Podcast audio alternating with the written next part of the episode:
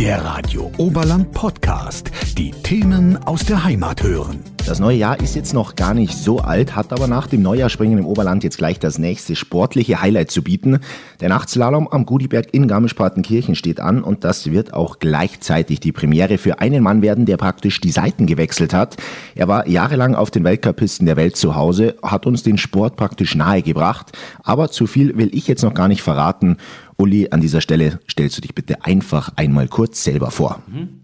Also, mein Name ist Uli Nett.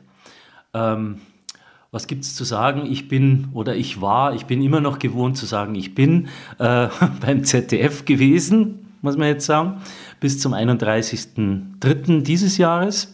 Bin jetzt im Ruhestand und dieser Ruhestand ist aber schon wieder unterbrochen durch eine neue Tätigkeit, nämlich eben dieser Koordinator, wie es offiziell heißt, TV und Medien beim Skiweltcup in Garmisch. Jetzt steht ja der Weltcup vor der Tür. Was ist denn deine Aufgabe rund um die Rennen in unserer Heimat? Was, was machst du da genau? Alles, was mit Medien zu tun hat. Es ist diese ganze Frage der Akkreditierung. Da kommen dann irgendwelche Leute, zum Beispiel ein Russe, der sich akkreditieren äh, will, wo man aber nicht weiß, für was, weil es gibt ja keinen russischen Athleten, der mitfährt. Und ähm, das sind dann so Fragen, die dann an mich kommen, was, wie gehen wir damit um, darf man es überhaupt und so weiter. Aber in dem Fall muss ich sagen, klar darf man es. Und äh, wir wollen halt jetzt nur wissen, was der, für wen der schreibt und für wen er beauftragt ist. Und dann wird er halt auch akkreditiert, äh, wenn es ist. Und dann äh, geht es natürlich richtig in die Vollen, wenn jetzt in dem Fall ist es wirklich spannend, weil wir ja den äh, erst am 1. Januar das Neujahrspringen haben und erst dann anfangen können mit dem Aufbau vom ganzen Zielbereich. Und der Zielbereich ist sozusagen meine Heimat, weil da ist die Mixed Zone, da ist, sind die Live-Interviews, da spielt sich dann alles ab. Und äh, diesen Aufbau, da bin, muss ich natürlich auch überwachen und schauen, wo ist was, äh, sind die Ausgänge, ist das alles richtig koordiniert, können die Athleten, kommen die überall hin, wo sie hin sollten. Und äh, das ist jetzt das Nächste. Und dann, wenn der Weltcup stattfindet, halt die ganze Koordination des Betriebs, dass das alles richtig läuft. Hauptsächlich natürlich dann nach dem Rennen, dass jeder das kriegt, was er will. Und äh, wenn es irgendwelche Probleme gibt, dann bin ich halt gefragt. Damit hat jetzt der Ruhestand de facto kein halbes Jahr gehalten. War es dir schon so langweilig oder wie ist das mit dem Weltcup jetzt überhaupt zustande gekommen? Ja, äh, der Ruhestand, sage ich mal so, der, der ist eigentlich gar nicht richtig losgegangen, weil äh, ich hatte zwei Operationen im, im, im, äh, noch im, im 2021 und äh, war dann sozusagen in der im Wieder Wiederaufbauphase äh, gerade begriffen. Im Frühling, da waren wir beim Radlfahren in Italien und dann habe ich eine Achillessehnenentzündung gekriegt, weil ich ein bisschen zu viel gemacht habe. Und äh, dann war ich wieder dann durfte ich wieder nichts machen. Und dann, äh, ja, äh, dann habe ich mir gedacht, also irgendwas, also das geht jetzt gar nicht, dass, dass ich jetzt frei habe sozusagen und, und sitze jetzt zu Hause. Und dann gab es die European Championships in München und da habe ich mich als äh, Volunteer beworben. Und äh, das muss ich sagen, war ein grandioses Erlebnis. Also allein schon das hat ja wahrscheinlich jeder mitgekriegt. Die Veranstaltung selber war ein Riesenerfolg und das ganze Feeling, da einfach dabei zu sein, mithelfen zu können äh, an den verschiedensten Plätzen, war einfach toll. Und äh, da habe ich einen alten Kollegen auch getroffen, den Günter Klein vom Münchner Merkur, und der hat dann äh, gesagt, ja du, das ist ja Geschichte. Und dann äh, ja, hat er darüber geschrieben und ich glaube, am nächsten Tag in der Früh um sechs war eine, eine WhatsApp bei mir auf dem Handy äh, vom Peter Fischer, vom äh, ja, ehemaligen Präsidenten vom Skiclub Garmisch, ob ich denn nicht da mitmachen wolle. Und da haben wir gedacht, ja, klar, warum nicht? Ähm, ich war dann natürlich immer noch auf der Volontierschiene und dann hat, haben wir ein Gespräch vereinbart, das hat dann Anfang Oktober stattgefunden und da ging es dann schon richtig zur Sache. Da haben die gesagt, dann, das wäre der Job, du musst das und das machen und und und. Und ja, da habe ich schon ein bisschen geschluckt und dann habe ich gesagt, ja, ich weiß gar nicht, also ob ich das kann, äh, weil es wirklich die andere Seite ist dessen, was ich bisher gemacht habe. Und äh, dann habe ich mir gedacht, na, ist aber ganz reizvoll und ist eine schöne Aufgabe und äh, würde mir wahrscheinlich auch Spaß machen und ich muss sagen, äh, so ist es auch und bin jetzt froh, dass ich da zugesagt habe. Jetzt hast du gerade den Seitenwechsel schon angesprochen. Was sind denn die größten Änderungen für dich oder auf was freust du dich auch am meisten? Naja, ähm, es ist halt oder war halt bisher so. Man hat äh, verschiedene Skiweltcups gehabt. Ich bin ja schon in, seit ewigen Zeiten da äh, äh, damit beschäftigt und da in diesem Metier drin. Ähm, und da ging es halt immer darum, jetzt aktuell, was ist gerade äh, los, wer ist gerade im Gespräch, wer hat sich verletzt und so weiter. Und dass man im Vorfeld eben äh, wie ihr auch arbeitet und sagt, welche Geschichten gibt es, was, was kann man vorher erzählen und dann das Rennen übertragen. Das ist relativ, äh, sage ich mal, standardisiert. Ähm, ähm, da sind die Abläufe eigentlich klar. Und jetzt ist es so, dass, dass man eigentlich auch wieder was verkauft, also aber, aber von einer anderen Warte aus. Also jetzt geht es darum, ähm, man, muss, ähm, man, man, muss tausend Fragen beantworten, ähm, man muss sich mit Akkreditierung, wie ich schon gesagt habe, beschäftigen, man muss ähm, ähm, Aufbau von Mixed Zones und so weiter machen und das ist natürlich eine ganz andere Arbeit als die, die ich vorher gewohnt bin. Also ich bin ja vorher sozusagen ins gemachte Nest gekommen und jetzt muss ich das Nest selber machen. Gab es denn da damals auch irgendwann mal so Situationen, bei denen du dann gesagt hast, wenn ich das damals aus dieser Sicht gewusst hätte, hätte ich das vielleicht auch anders gemacht, hätte ich anders reagiert? Nein, äh, weil äh, ich glaube, unsere Arbeit war oder ist so strukturiert und, und eigentlich auch so klar, die wir jetzt im Fernsehen gemacht haben, dass wir, dass wir da, ähm, ja, dass, dass, es, dass es da jetzt nicht diese Anforderungen gegeben hat oder dass, dass die, diese Fragen auf uns zugekommen wären, die sich jetzt mir stellen. Ähm, wenn ich ich meine, so ein bisschen kriegst du es ja immer mit. Also du kommst ja an so einem Weltcup, äh, kommst ja auch so an, an, so einen Weltcup-Ort, da ist dann, da wird noch aufgebaut, da, da kriegst du die und die Kommentare mit. Aber das ist jetzt im Prinzip immer was Lokales, in Anführungszeichen. Also das ist nicht das, was uns jetzt im ZDF oder bei der ARD irgendwie beschäftigt, sondern das sind Probleme, die ja, äh, die ja innerhalb dieses, dieses OKs oder dieser, dieser lokalen Organisation bestehen und äh, die haben eigentlich jetzt nichts zu suchen bei einer Berichterstattung, die dann über dieses Event äh, hinausgeht. Ja, dann lass uns doch jetzt gleich mal auf den 4. Januar schauen. Nachtslalom am legendären Gudiberg. Wie besonders ist es auch für dich trotz deiner jahrelangen Weltcup-Erfahrung? Das ist sehr besonders, weil es Nachtslalom ist, den es noch nie gegeben hat am Gudiberg. Und äh, auch die ja, Bedingungen, die sind natürlich jetzt auch nicht sehr optimal oder optimal gewesen, weil äh, Wetter weiß ja jeder, wie es war. Ähm, und äh, das war schon ein äh, bisschen zittern, dass das alles so hinhaut. Und äh, ja, es ist für mich einfach, wie gesagt, die, kommt ja dazu, ich kenne auch noch keinen. Also das heißt, ich kenne den Peter Fischer, ich kenne den Flori Fischer, äh, die Martina Betz, also die äh, Organisatoren, die an der Spitze stehen. Ja, und das war es dann aber auch, weil alle anderen, die wirklich, die wahnsinnig wichtig sind, die äh, wahnsinnig viele Bereiche auch betreuen, die überhaupt zum, zum Zustandekommen dieses Weltcups beitragen, die kenne ich ja noch gar nicht. Die kenne ich jetzt namentlich, aber persönlich, das kommt jetzt dann alles erst. Und das ist was, was, was jetzt wieder total neu ist, was mich auch motiviert und ich bin gern unter Leuten und ich mache sowas auch sehr gerne.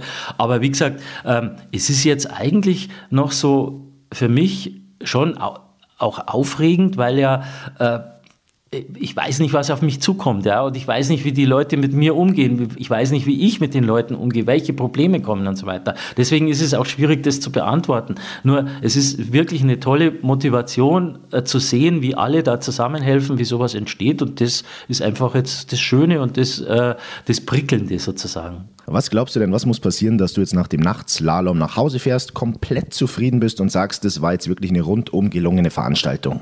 Ja, also wenn alles gut läuft, wenn wir einen, eine Veranstaltung, eine reibungslose Veranstaltung äh, haben äh, werden, wenn, äh, ich sage mal, wenn es keine äh, irgendwelchen Verletzungen oder sonst irgendwas gibt und dann natürlich auch das Ergebnis, ist klar. Ja, gerade mit den Temperaturen jetzt haben wir eigentlich nur noch ein weißes Band, was darunter geht.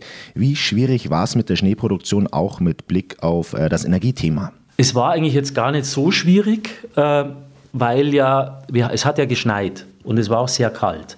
Also zu dem Zeitpunkt hat man dann im Prinzip die Grundlage gelegt und das, da waren die Bedingungen ja super. Was dann passiert ist, der Wärmeeinbruch mit dem Regen äh, war suboptimal. Weil der Wärmeeinbruch natürlich eigentlich das größte Problem war, auch mit dem, mit dem Wind und so weiter, weil der rafft den Schnee weg. Hier im Flachland ist alles grün. Aber ähm, der Regen war jetzt eigentlich gar nicht so schlimm, weil die Piste muss eh gewässert werden. Und jetzt hat quasi die Natur die Piste gewässert, sodass äh, wir damit eigentlich gut leben konnten. Und in der Nacht war es ja immer, äh, waren die Temperaturen immer so, dass man sagen konnte, okay, also das, das reicht, das ist gut und da, damit können wir leben. Insofern äh, war es zwar, ähm, sage ich mal, etwas aufregend, aber es war äh, zu handeln. Jetzt war das der aktuelle Stand, der aktuelle Weltcup, der bald vor der Tür steht. Aber nimm uns mal ein bisschen mit in deine Vergangenheit. Du hast gesagt Fernsehen, du hast gesagt ZDF, wir haben schon rausgehört Wintersport und Ski Alpin. Aber beschreib mal so ein bisschen deinen Weg mit ein paar prägenden Stationen auch für dich. Ich bin ja im Prinzip so ein, wie sagt man, Urgestein. Ich bin, ich habe 1984 beim ZDF angefangen und witzigerweise mein erster Einsatz überhaupt als damals freier Mitarbeiter äh, war in Garmisch. Und zwar beim Eishockey, beim SC Rissersee. Ich weiß nicht mehr, gegen wen die da gespielt haben. Aber es war ein Samstagsspiel, es war Bundesliga und es war eben mein ja, erster Einsatz. Und Eishockey, ich habe früher selber gespielt in Miesbach, äh, war halt auch für mich so die, die, die die äh, ja, äh, Sportart meines Herzens und ich bin dann auch beim Eishockey geblieben und, und habe da weitergemacht und bin dann naturgemäß, weil ich halt äh, in Miesbach auch aufgewachsen bin, beim Wintersport geblieben. Ich war zwar auch ja, Jahrzehnte beim FC Bayern, aber der Wintersport war immer so mein, mein Herzblut und habe da eigentlich alles gemacht, vom Biathlon über Skispringen und bin mm, ja 1995 beim Alpin äh, beim alpinen Skisport gelandet und da wollte ich eigentlich gar nicht hin, weil es da immer hieß, du bist die ganze Zeit unterwegs, du bist pausenlos, du bist diesen ganzen Winter nur weg. Und äh, auch meine Frau damals, ich war jung verheiratet, die hat natürlich gesagt, na, bist du verrückt? Und, und ich bin dann allein mit den Kindern ja, wie gesagt, es wird schon nicht so schlimm werden. Und äh, äh, es war dann aber schon auch heftig, wenn man sie heute hört. Also von meiner Warte aus muss ich sagen, war es sehr gut. Ich war auch sehr oft weg und ähm, äh, vielleicht war das auch insgesamt ganz gut für uns. Ähm, aber äh, aber wie gesagt, ähm, ich bin eben seit 95 in diesem Alpinzirkus und das hat mich von Anfang an fasziniert. Und weil es auch die einzige Sportart war, wo man jetzt als Journalist auf die Piste konnte. Also diese Besichtigungen am Morgen, das war immer das Highlight, weil man da, das kann man bei keiner anderen Sportart. Ich kann beim Fußball nicht auf den Platz gehen und schauen, wie der ausschaut. Oder beim Schwimmen ins Becken hupfen, was früher Harry Valerien übrigens noch gemacht hat. Der ist dann immer mitgeschwommen beim Aufwärmen. Das geht heute nicht mehr. Aber ähm, das war für mich so ein, so ein ja, so eine Initialzündung, also super, da kannst du auch, da kannst du mit Skifahren und so weiter. Und, und das war einfach so der, der Einstieg. Ja, und dann, äh, Mike, ich habe da alle Stationen eigentlich durchgemacht, bis auf Moderieren, glaube ich, also im, mein Gesicht da ins, ins Bild zu halten, das habe ich nicht gemacht, wobei ich auch Interviews gemacht habe, live und so weiter, habe auch kommentiert und ähm, bin dann am Schluss eben als, als Leiter dieser Alpin-Crew sozusagen geendet, gestrandet und habe das dann noch zehn Jahre gemacht, von, von 2010, glaube ich, bis, bis eben zum Weltcup-Finale dieses Jahr in, in Meribel-Courchevel. Ja, und äh, habe da also wahnsinnig viel erlebt. Aber das würde jetzt, glaube ich, den Rahmen sprengen, wenn ich das alles erzählen würde. Also ich bin mir auch fast sicher, dass wir dann auch ein paar Stationen abarbeiten werden. Wie war denn dein Job als Leiter der alpinen Abteilung? Standest du dann praktisch am Reißbrett und hast gesagt, der, der und der, ihr macht das, das sind unsere Themen? Oder warst du dann eigentlich eher so die letzte Instanz, die alles so ein bisschen koordiniert hat? Also das Reißbrett äh, war auch damals schon äh, der Computer. Und äh, nein, also das läuft im Prinzip so ab, dass du der Ideengeber bist als Leiter. Äh, das heißt, du machst Vorschläge, du hast jetzt den Weltcup meinetwegen in Garmisch auf der Kandahar vor dir, äh, zwei Abfahrten, ein Super-G, ein Riesenslalom ja, dann hast du ein, ein, ein viertägiges Event und dann musst du ähm, schauen, was ist denn jetzt überhaupt los? Wer, wer sind die Protagonisten? Wer ist wichtig? Wer, äh, ja, wer hat sich äh, verletzt oder wer hat irgendwas Besonderes gemacht? Wer war der Vorjahressieger und diese ganzen Geschichten? Und daraus entwickelst du dann ein Konzept und das schlägst du den anderen vor. Und dann wird eine Redaktionssitzung gehalten und dann wird äh, der Vorschlag diskutiert. Dann kommen natürlich von den anderen auch äh, hoffentlich äh, Vorschläge, was man anders machen kann, was man besser machen kann. Und daraus entwickelt man ein, ein Konzept für die, ganze, für die ganzen, in dem Fall vier Tage. Und dann versucht man das eben umzusetzen. Und da müssen alle zusammenhalten. Da muss einer einen Film machen, da muss einer äh, oder der Moderator, die Moderatorin sich vorbereiten.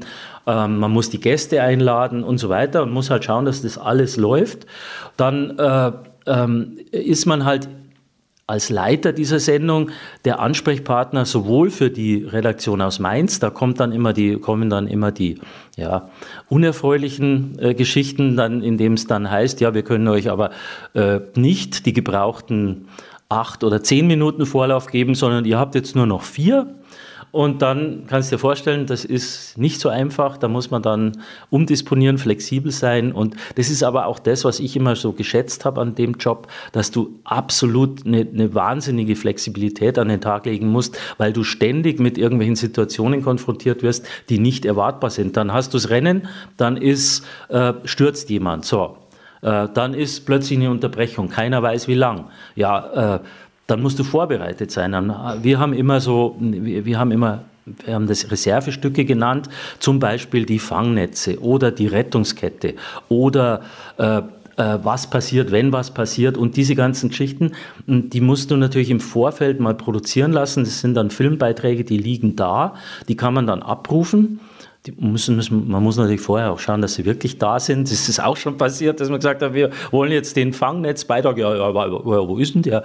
Und äh, dann gibt es halt nichts und dann ist es natürlich peinlich, weil du dann zehn Minuten oder eine Viertelstunde das, das Bild da zeigst, was halt die Weltregie äh, anbietet und das ist nicht, nicht so prickelnd. Dann musst du schauen, dass du Interviews herkriegst und da bist du als Leiter gefragt, dass du diese äh, Geschichten dann überbrückst und, und zur Not, wenn es, das haben wir auch schon erlebt, das war glaube ich Semmering vor, vor drei oder vier Jahren, da war da wurde das Rennen gestartet, war alles gut, alles im Zeitplan und ich glaube, da sind dann zwei Läuferinnen runter und dann kam ein Sturm.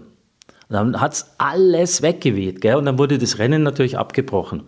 Ja, jetzt sitzt du da, äh, das, das war, glaube ich, mittags, war der erste Durchgang, jetzt muss alles verschoben werden, jetzt musst du mit der Sendeleitung reden, mit allen, weil ja, da muss ja, du kannst ja nicht sagen, wir gehen jetzt raus und, und senden mal ein Testbild, sondern da muss ja dann das Mittagsmagazin wieder aktiviert werden und so weiter. Und das dauert dann alles so ein bisschen und du musst es irgendwie strecken. Und das sind so die, die abenteuerlichen äh, Geschichten, die so ein Leiter dann eben äh, zu vertreten hat und, und, und durch, durchlebend, durchleben muss. Also man, man ist da schon, äh, das sind dann manchmal so Situationen, da möchte man am liebsten mit jemand anders tauschen, aber es geht halt nicht. Und man muss das dann irgendwie bewerkstelligen. Hat es denn auch mal eine Situation gegeben, in der du am liebsten gesagt hättest, komm, Freunde, macht euer Ding alleine, ich bin raus?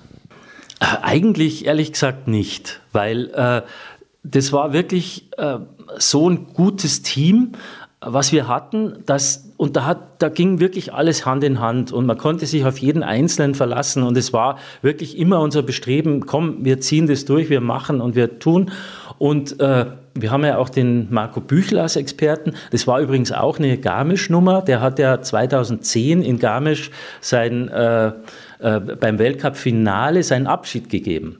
Und da habe ich den, damals war ich ja auch schon, oder war, das waren die ersten äh, Schritte so als Leiter, und dann habe ich den Marco gesehen und habe gesagt, du, äh, wäre das nicht ein Experte für uns? Habe dann erst natürlich mit Dieter Kruschwitz, dem damaligen Sportchef, gesprochen und dann haben wir ja hm, hin und her und wie redet das ist doch ein Schweizer und so. Er ist gar nicht Schweizer, er ist Liechtensteiner.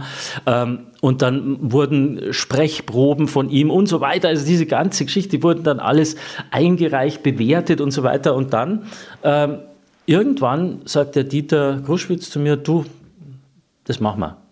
Und dann bin ich, das war in Sölden, zum Marco, der war damals im Wohnmobil am Campingplatz, hat der sich das Rennen angeschaut und da bin ich mit, mit dem Kameramann, mit dem Thomas Repolz, auch aus Murnau, äh, bin ich zu dem ins Wohnmobil und dann haben wir ein Weißbier getrunken und dann haben wir gesagt, äh, du bist jetzt unser Experte und das war dann per Handschlag und er ist bis heute Experte. Also insofern war das kein, kein schlechter Deal.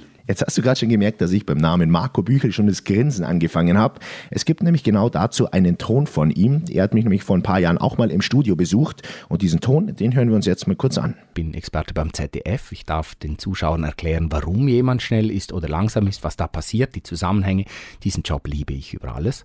Das erfüllt mich enorm und ich gehe darin auf so knapp ein Jahr vor meinem Rücktritt, ich glaube, das waren so neun Monate vor meinem Rücktritt, ist das ZDF auf mich zugekommen und ich hätte das nie für möglich gehalten. Und äh, ich habe sofort aufgestreckt. Ja, das machen wir, da bin ich dabei.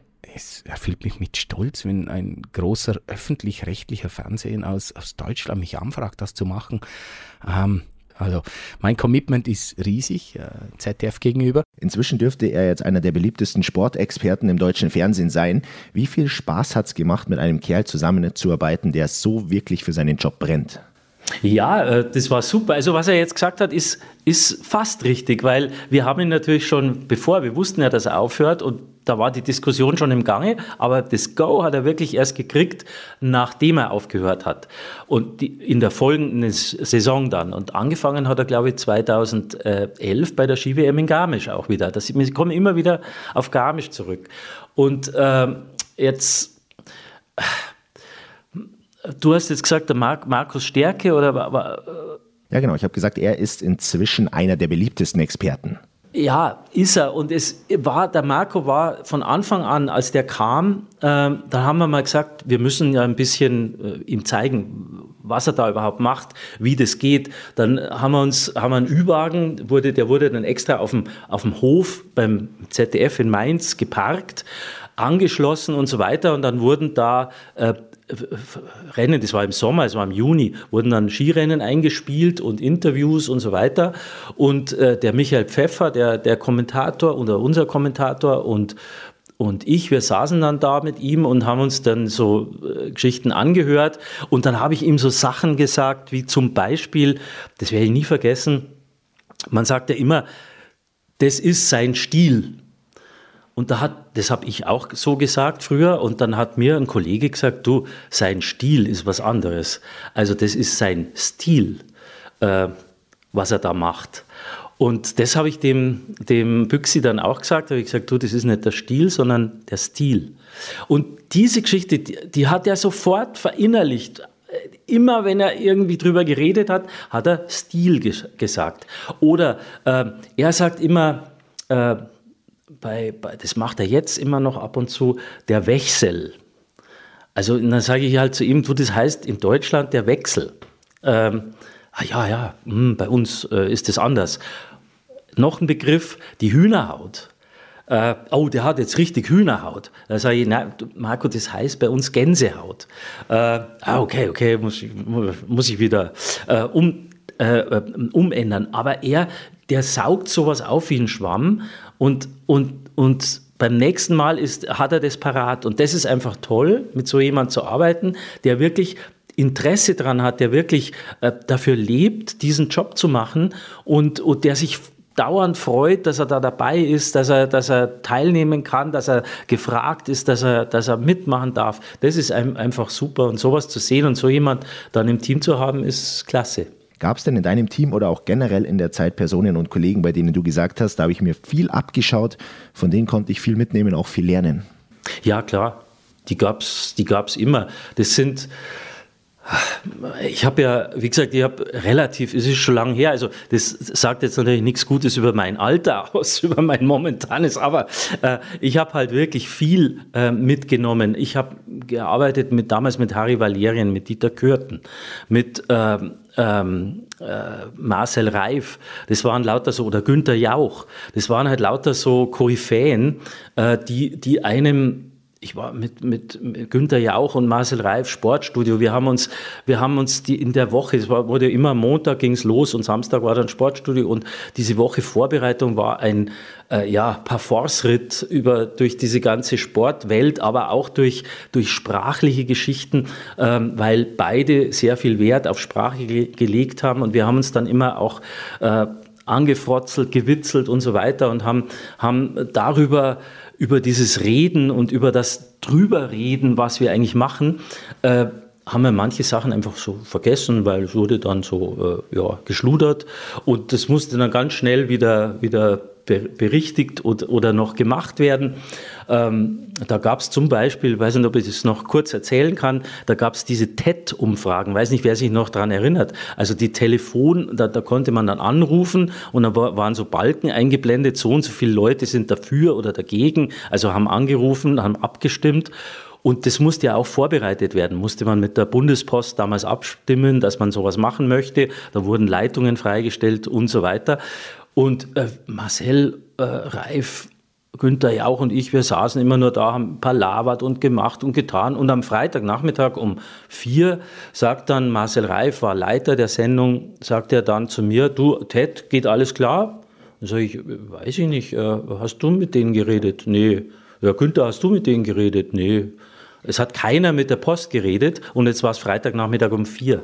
Dann haben wir den an der Oberpostdirektion, den Chef in Offenbach damals, haben wir dann privat angerufen und haben denen gebeten, dass es vielleicht noch irgendwie zu machen ist. Es hat letztlich hingehaut, aber das waren so Sachen. Und da muss ich sagen, von diesen Leuten, da habe ich wahnsinnig viel mitgenommen. Und äh, auch so, so Kleinigkeiten wie Pünktlichkeit, wie äh, Zuverlässigkeit und so weiter. Ganz wirklich, das sind so Nuancen, aber die sind in unserer Arbeit wahnsinnig wichtig.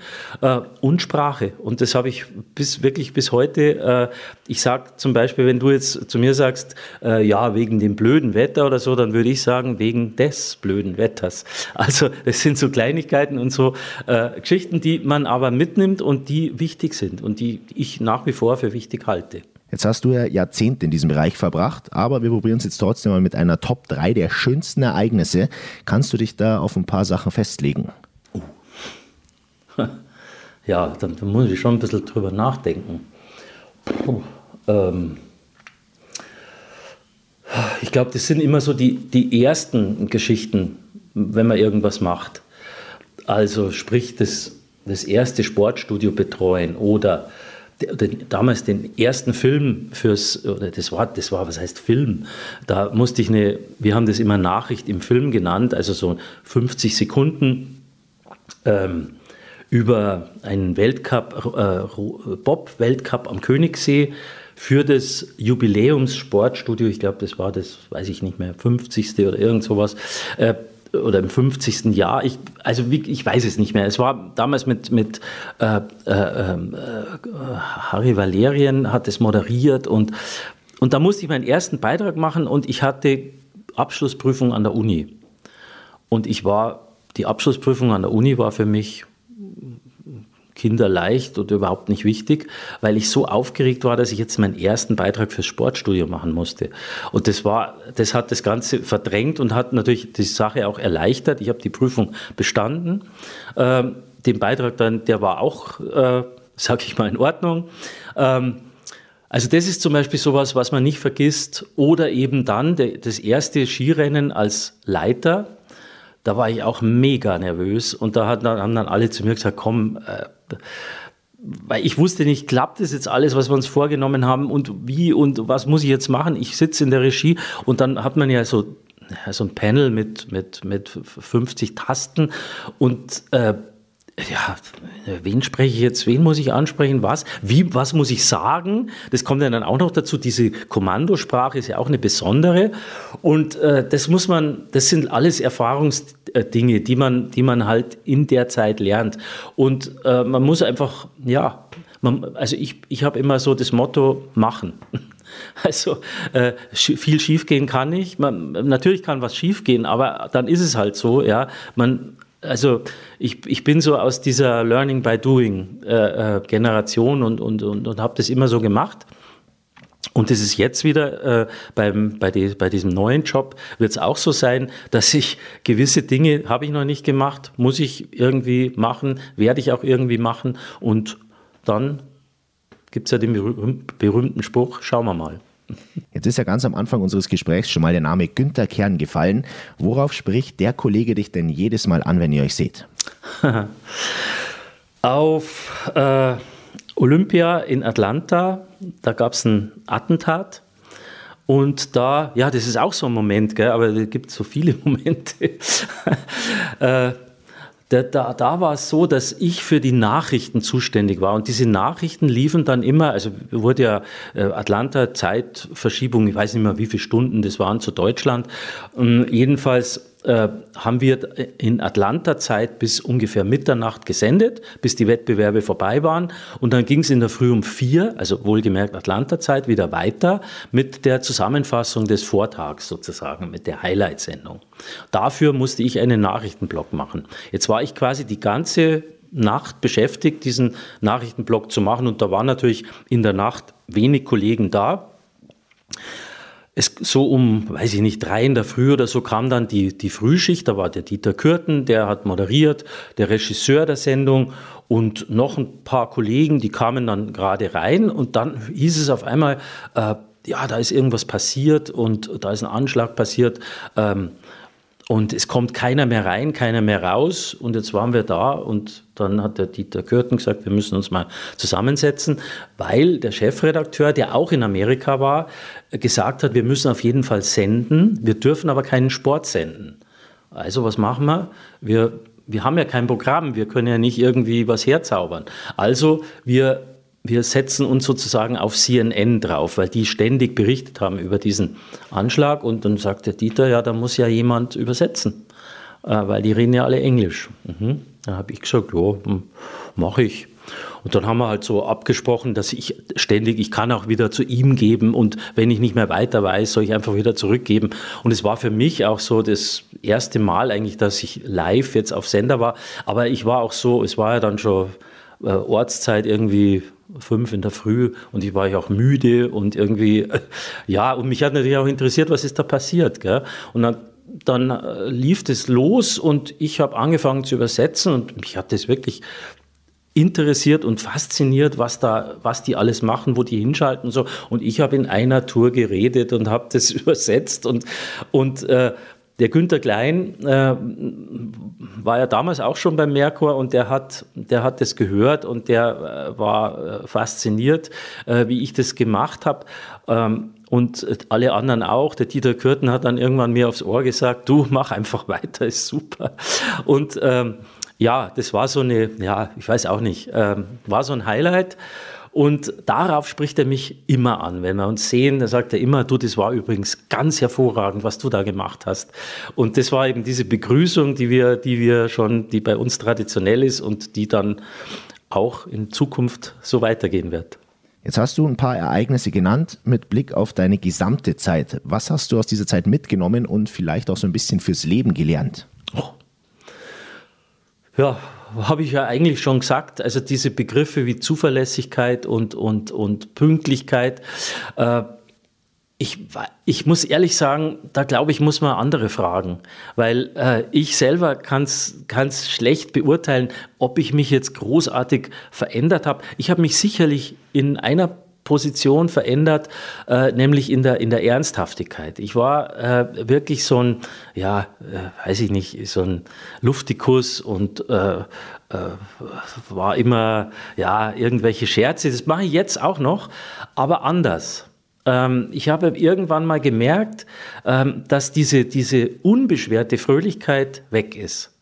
Das kam einfach durch die wirklich getaktete zum Teil, also gerade bei Fußball-Weltmeisterschaften, bei Großereignissen, bei Olympia und so, da musst du funktionieren, da musst du wirklich, äh, sage ich mal, 15 Stunden, aber voll äh, im Takt arbeiten. Und, äh, und das ist so ein bisschen, das habe ich gemerkt, ging so bei mir äh, zu Lasten der, der Lockerheit. Ja? Und ähm, das bedauere ich manchmal noch, aber ich versuche jetzt auch, ich bin in Hersching jetzt in den Theaterverein eingetreten, möchte wieder Theater spielen, äh, was jetzt durch Corona ein bisschen schwierig war. Aber das wird sicherlich im Sommer auch ein Steckenpferd von mir sein und bleiben. Und ähm, und das habe ich früher auch gemacht, vor meiner, äh, vor dieser Fernsehlaufbahn. Und ähm, und das ist was, wo man wieder, wo man sich ein, wo man sich auf andere Weise einbringen kann, wo man aus sich rausgehen muss, wo man in eine andere Rolle schlüpft, wo man, wo man äh, ja auch kreativ und und äh, wo es auf Inspiration ankommt und so weiter. Das ist also was, wo ich hoffe, dass ich wieder so ein bisschen in diese Schiene reinkomme. Aber ich glaube, also alle, die mich so kennen, äh, wissen, dass ich auch bei der Arbeit immer versuche, äh, ja, nicht so todernst zu sein und, und, und ein bisschen äh, Lockerheit und Humor reinzubringen, weil das finde ich ist, das ist wirklich wahnsinnig wichtig, dass man nicht zu verkrampft. Aber es ist schwierig. Du wohnst jetzt in Hersching am Ammersee, warst jahrelang in der Welt unterwegs. Bei Radio Oberland ist unser Slogan, so klingt meine Heimat. Was ist denn Heimat für dich? Ja, hat mir einer gesagt, Heimat ist eigentlich das äh, oder da, wo man die Zeitung aufschlägt und die Todesanzeigen sieht und die Leute dann kennt. Und äh, ja, mh, ich würde mal sagen, äh, für mich ist es jetzt nicht so sehr wichtig, wo ich wohne, sondern dass die Leute, die um mich rum sind, also meine Familie, mein äh, ja, gewohntes Umfeld, dass das da ist. Und da ist irgendwo auch die Heimat. Äh, wobei ich schon merke jetzt so, dass dieses Oberbayern und diese, ja, auch diese, diese Mentalität, dass ich da auch verwachsen bin. Also ich merke es immer, wenn ich irgendwo äh, anders, gerade jetzt war ich mal irgendwann im, äh, wieder im Norden, was wunderschön ist, also überhaupt keine Frage, Ostfriesland super schön, aber da habe ich auch gemerkt, du irgendwie, ähm, hm, äh, ich bin froh, dass ich wieder, wieder zurückfahren kann und, und wieder in diese, in, dieses, in diese oberbayerischen Gefilde komme. Und äh, ja, auch die Sprache, das ist natürlich auch so was, wo äh, ich mich bemühe, dass ich, dass ich hoch, beim ZDF du, durftest du, da war, also bayerisch war verpönt, ja, und, und es war ganz schwierig. Da war der Sepp Ortmeier, der hat noch bayerisch gesprochen und Harry Valerien und ich, wir waren die Einzigen. Und da wurde halt immer gesagt, ja, der, äh, der Hinterwäldler der, aus Bayern, jetzt kommt er wieder, gell? Und da musste man schon, da musste man sich anstrengen. Aber das hat nichts mit Heimat. Also Heimat ist für mich, wie gesagt, da, wo ich, wo ich meine Wurzeln habe, wo meine Familie ist und das ist eigentlich, ja, Heimat. Oh, jetzt haben wir eine lange Abfahrt hinter uns mit vielen Kurven. Jetzt fehlt noch der letzte Zielschwung. Es geht auf deine Premiere am Gudiberg zu. Warum sollten dich denn da möglichst viele Menschen begleiten? Sprich, warum sollten am Gudiberg alle mit dabei sein? Ach, weil es einfach ein, ein tolles Event ist. Äh, Glaube ich, jetzt gerade auch der Nachtslalom ist was Neues ist äh, auch in der Zeit, äh, wo wir, wir haben, das, wir haben das Springen, die Vierschanzentournee, dann haben wir drei Tage später, es ist immer noch in dieser Ferien, in dieser äh, Zeit zwischen den Jahren sozusagen, ähm, da haben viele Zeit, es ist Winter, ich hoffe, dass es auch rein äußerlich Winter ist und wir haben jetzt äh, auch einen Athleten, der ganz vorne mitfahren kann, der frisch gebackener Vater ist, der Linus, und dem ich auch wünsche, weil er hat ja auch gerade bei Nachtslaloms, ich habe jetzt erst nachgeschaut, Schlattming hat er gewonnen, Zagreb hat er auch äh, gewonnen, also es war immer mit Flutlicht und so weiter, also der kann das. Ähm, der könnte ganz vorne reinfahren und was ganz erfreulich ist, dass wir ja noch zwei haben, die bei diesen ersten beiden Slaloms, die schon waren, auch unter den 30 waren. Und ähm, da gibt es ja dann noch, du hast es auch angesprochen, gibt ja noch viele andere, ich glaube sieben sind es insgesamt, die mitfahren, sieben Deutsche. Und gerade die sollte man anfeuern und da sollte man wirklich äh, hingehen und schauen, was die machen, weil das ist super. Und ich kann mich noch erinnern, als der Felix, das war glaube ich zwei, 2010 oder so, den letzten Slalom äh, aus deutscher Sicht gewonnen hat, äh, was das für eine Stimmung, was das für ein, das war einfach super. Das war für alle äh, wirklich ein freudiges äh, Ereignis und das ist gerade in unserer Zeit jetzt heute, glaube ich, auch wichtig, dass wir ein bisschen auch mal positive Schwingungen bekommen. Und darauf hoffe ich. Also ich glaube, besser können wir das Ganze gar nicht beschließen. Danke für deine Zeit, hat sehr, sehr viel Spaß gemacht und war vor allem sehr, sehr interessant. Danke für die Einblicke. Ja, von mir auch. Vielen Dank. Alles klar. Danke dir. Radio Oberland. So klingt meine Heimat.